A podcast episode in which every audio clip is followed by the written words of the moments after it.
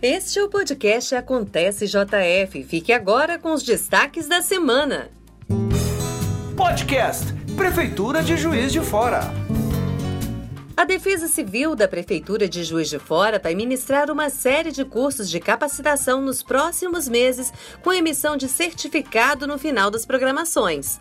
Ao total, serão realizados seis cursos gratuitos entre os meses de julho e setembro, sendo todos online.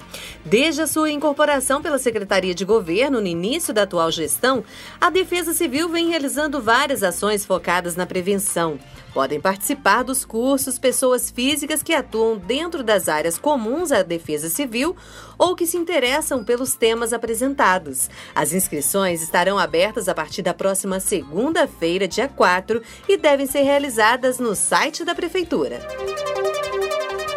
Juiz de Fora ocupa a 22ª posição entre as cidades com maior potencial de consumo do Brasil em 2022. O ranking divulgado pela Geofusion, uma empresa de inteligência de mercado, mostra que a população da cidade possui capacidade de consumo de mais de 21 bilhões de reais em produtos, o terceiro maior potencial em Minas Gerais, atrás apenas da capital Belo Horizonte e de Uberlândia.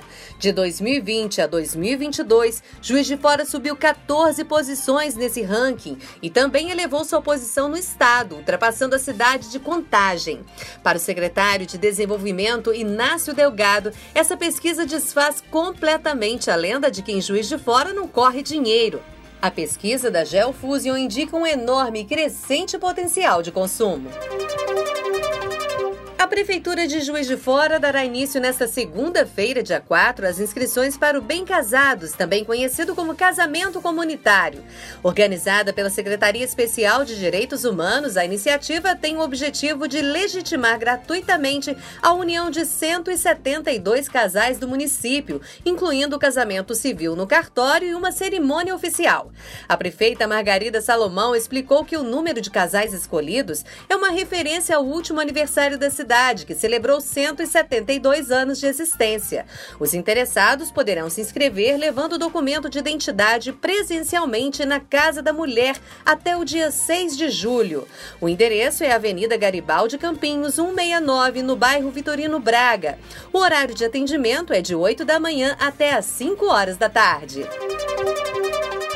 E neste sábado, dia 2, acontece mais uma etapa do 34º Ranking PJF de Corridas de Rua, com o sexto Tecnobeat Night Run. Promovido pela Prefeitura de Juiz de Fora, o ranking de corridas de rua é uma tradição na cidade com mais de três décadas de evento.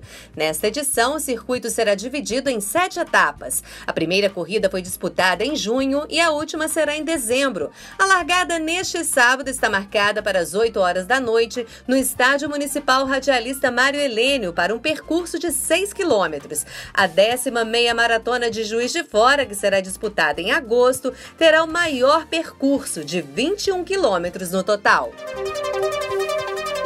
Passar pelo centro da cidade neste fim de semana ainda pode conferir as produções artísticas cheias de cor e significados que retratam aspectos de Juiz de Fora pelo olhar dos alunos da Escola Municipal Jovita de Montreil Brandão, no bairro Parque das Águas, e por internos da penitenciária de Juiz de Fora, José Edson Cavalieri.